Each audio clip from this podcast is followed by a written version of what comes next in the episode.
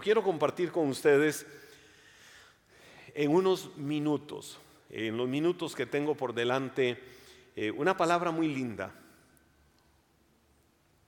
En el Salmo 119, los versículos del 49 al 56, eh, hay una palabra rica de verdad. A eso se le llama, eh, a esta sección del Salmo 119, se le conoce como la fuente de la esperanza y el consuelo la fuente de la esperanza y el consuelo. Y esta palabra sencilla, práctica, corta, dinámica, agresiva, violenta espiritualmente, tienes que tomarla, atesorarla y creerla en tu corazón. Salmo 119, versos del 49 al 56, la Biblia dice así, recuerda las promesas que me hiciste, en las cuales he puesto mi esperanza en mi aflicción, ellas son mi consuelo, pues tu palabra me infunde nueva vida. Los soberbios se burlan mucho de mí, pero ni así me aparto de tu ley. Mi consuelo, Señor, es recordar que tu justicia es siempre la misma. Me horroriza pensar que hay malvados que se mantienen alejados de tu ley. Aunque en este mundo estoy de paso, mis canciones son tus estatutos. Por las noches pienso en ti, Señor, pues quiero obedecer a tu ley. Ese es el fundamento eh, que quiero, quiero poner. Bueno, y me faltó un versículo, una parte final. Esto es lo que me ha tocado, poner en práctica tus mandamientos. Les decía que esto es eh, conocido en el Salmo 119, dicho sea de paso, el Salmo 110, ahí, voy, voy con curiosidades, antes de entrar de lleno en esto, voy con curiosidades. El salmo más corto de la Biblia, el Salmo 117. El centro de la Biblia, el Salmo 118, versículo 8. El salmo más largo, perdón, perdón, rectifico.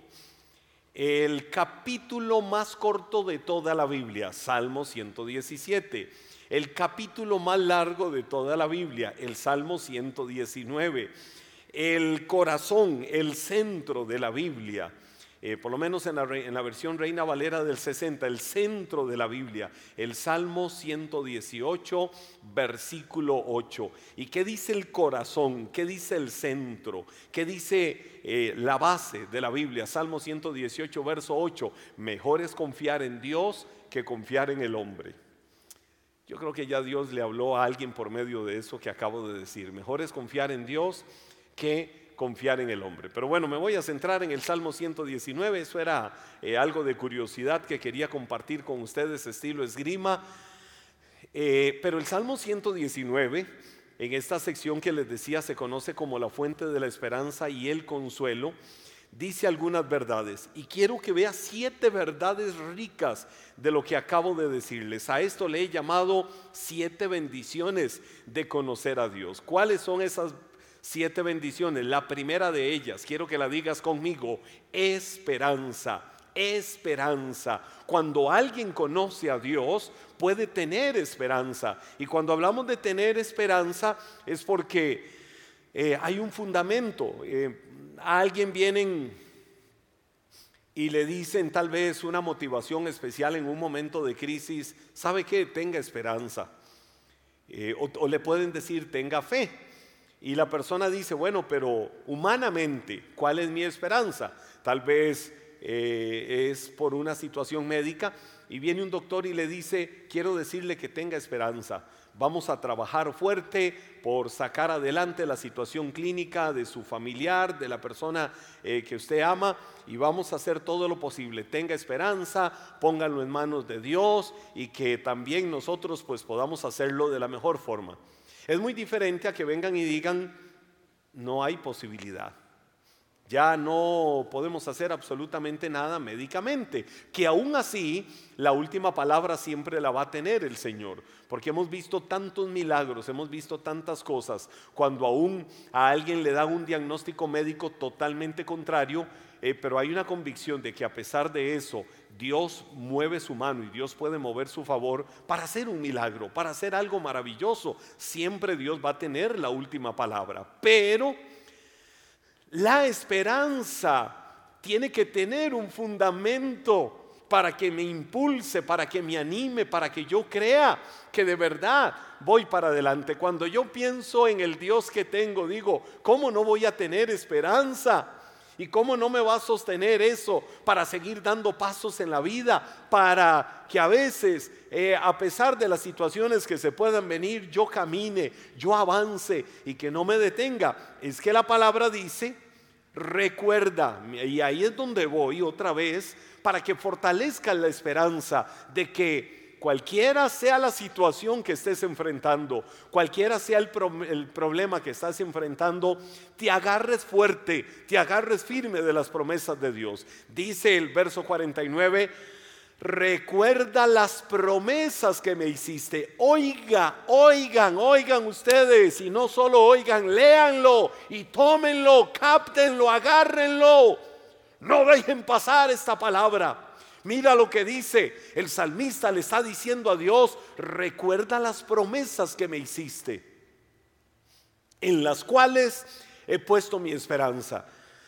No se lo está reclamando, no le está demandando a Dios, no le está exigiendo, no le está imponiendo, sino que más bien es como un clamor que sale de su corazón para decirle, Señor, recuerda que tú me hiciste promesas y en ellas he sustentado mi vida.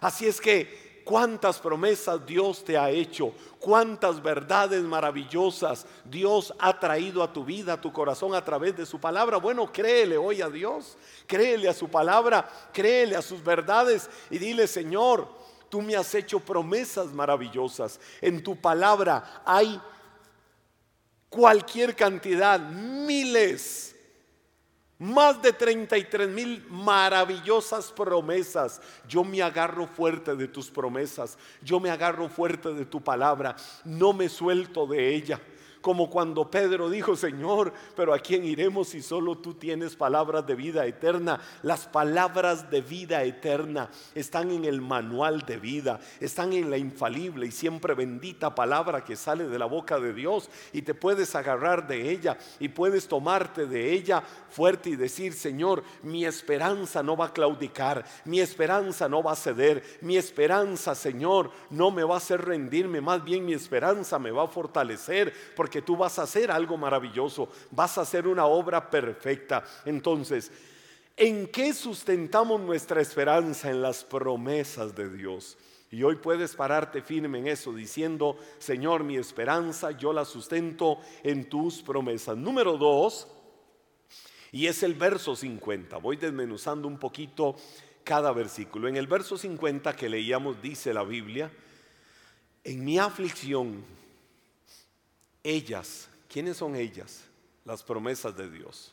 En mi aflicción, ellas son mi consuelo, pues tu palabra me infunde nueva vida. Wow, qué lindo eso. En mi aflicción, eh, qué actitud más humilde la del salmista.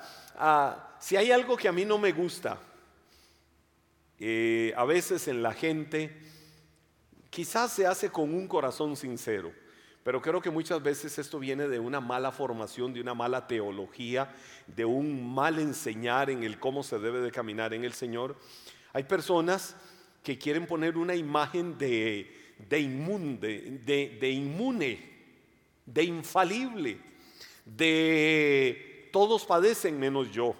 Pero más allá, más allá de la situación misma, más allá de que la persona esté o no pasando una situación es el no me voy a permitir, y surge a veces un orgullo religioso, no me voy a permitir decir nada negativo, no me voy a permitir decir que estoy mal. Mire lo que el salmista está diciendo, qué actitud más humilde. Él no está tomando una actitud humilde de reconocimiento de una aflicción o de un mal en su vida de forma negativa. No, más bien la reconoce en humildad, pero a la misma vez habla de su dependencia de Dios, habla de su necesidad, de confiar y permanecer permanentemente tomado de las promesas del Señor, porque Él viene y dice lo que, lo que expresa el versículo 50, en mi aflicción, mi aflicción. Los momentos difíciles, los momentos adversos, los momentos donde las fuerzas claudicaban, los momentos donde se sentía que ya no había posibilidad de avanzar, eran nuestros y los pasamos, los enfrentamos. Eh, todos sufrimos situaciones adversas en la vida una y tantas veces, pero ¿qué dijo el salmista? En mi aflicción ellas, es decir, Dios, las promesas tuyas, tus verdades, tus promesas son las que me consuelan, pues tu palabra me infunde nueva vida. Número dos, ¿cuál de estos siete beneficios es el número dos? Consuelo. El primero es esperanza, el segundo es consuelo. Consuelo ¿por qué? Por lo que hace su palabra en medio de las aflicciones. Cuando estés pasando esos momentos de aflicción, cuando estés pasando esos momentos adversos, tómate de las promesas de la palabra, tómate de lo que Dios ha dicho en su palabra, créele a Dios. La palabra de Dios es viva, es eficaz, la palabra de Dios tiene vida. La palabra de Dios no es teoría. Quien ve la palabra de Dios eh, como pura teoría, quien ve la palabra de Dios eh, de manera analítica, como queriendo meterla en un tubo de ensayo, como queriendo filosofar, como queriendo buscar eh, todo un cúmulo de interpretaciones de ella. Y entonces empezamos a llenarnos de logos y logos y logos, o sea, conocimiento de la palabra, sin hacer la vida, sin traerla al corazón. Entonces, a ver, no nos vamos a tomar de sus promesas, no nos vamos a tomar de su verdad. Y lo que Dios quiere es que no miren la palabra solo por conocimiento, mira la palabra por vida, créele a la palabra del Señor. La palabra de Dios está viva, la palabra de Dios es eficaz, es decir, es el sustento, es el fármaco, es la sustancia, es la respuesta que necesitas en cualquiera de las situaciones que enfrentes en tu vida. Por eso puedes decir, yo tengo consuelo, soy hijo de Dios y en medio de la situación que enfrente o esté pasando, tengo consuelo, porque su palabra es vida en medio de las aflicciones. Número 3, el versículo 51 nos suelta una promesa maravillosa. Los soberbios se burlan mucho de mí pero ni así me aparto de tu ley. Wow. Te la voy a mencionar de una vez, esa tercera promesa, esa tercera poderosa bendición de conocer a Dios. Tienes libertad y tienes propósito. Mira que el salmista está hablando, voy a usar un término contemporáneo, el término bullying. Eh, cuando el salmista está diciendo acá esta palabra, los soberbios se burlan de mí, está hablando de los que me hacen bullying, eh, para usar ese término que por lo menos en los tiempos en que yo me criaba y habían burladores, escarnecedores, eh, personas que hacían mofa de todo, personas irritables, etcétera, etcétera, no, no se le decía el concepto bullying, sino que casi como que era, se están burlando, aguante y aprenda. Eh, hoy en día hay una sensibilidad más fuerte desde las dos perspectivas. Una, una sensibilidad social para que la gente no tenga esos malos hábitos, esos patrones de conducta feos, donde creen que pueden afectar, dañar y golpear la dignidad de cualquier persona a través de un bullying feo, algo, algo, algo altivo, algo arrogante. Eh, pero también hay personas que les dicen algo y se quiebran totalmente. Entonces tiene que haber un balance entre las dos cosas.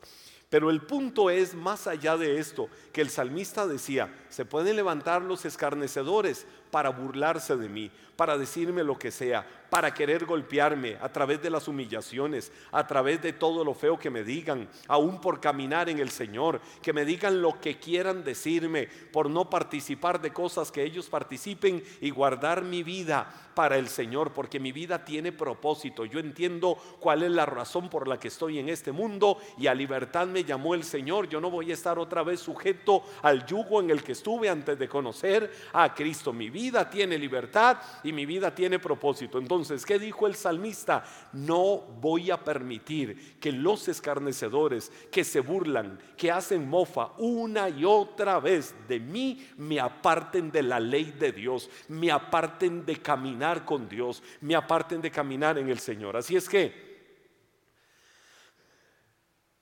Pablo decía, no me avergüenzo del Evangelio porque es poder de Dios para salvación a todo aquel que cree.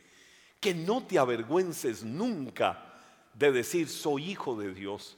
Que no te avergüences nunca de decir camino con el Señor. Que no te avergüences nunca de decir es que yo soy un hijo, soy una hija de Dios. Y eso es lo más maravilloso que ha sucedido en mi vida. Y puedo dar testimonio del poder y del amor de Dios por lo que Cristo ha hecho en mi vida. Que te van a escarnecer, que van a hacer burla de tu vida, que van a hacer lo que sea, que te van a hacer en lenguaje contemporáneo bullying. No importa. El salmista dijo con todo lo que me hagan, con todo lo que me quieran decir, yo no me apartaré nunca de la ley de Dios. ¿Por qué? Porque ahora tengo libertad en mi vida y tengo propósito. Y si esa es la verdad de tu vida, ahora mismo levanta tus manos ahí donde estás y decláralo frente a los vientos contrarios que quieran soplar, frente a los enemigos que quieran poner zancadillas, que quieran poner tropiezo en tu vida. Levántate firme hoy para que digas, yo tengo libertad y tengo propósito. Número cuatro,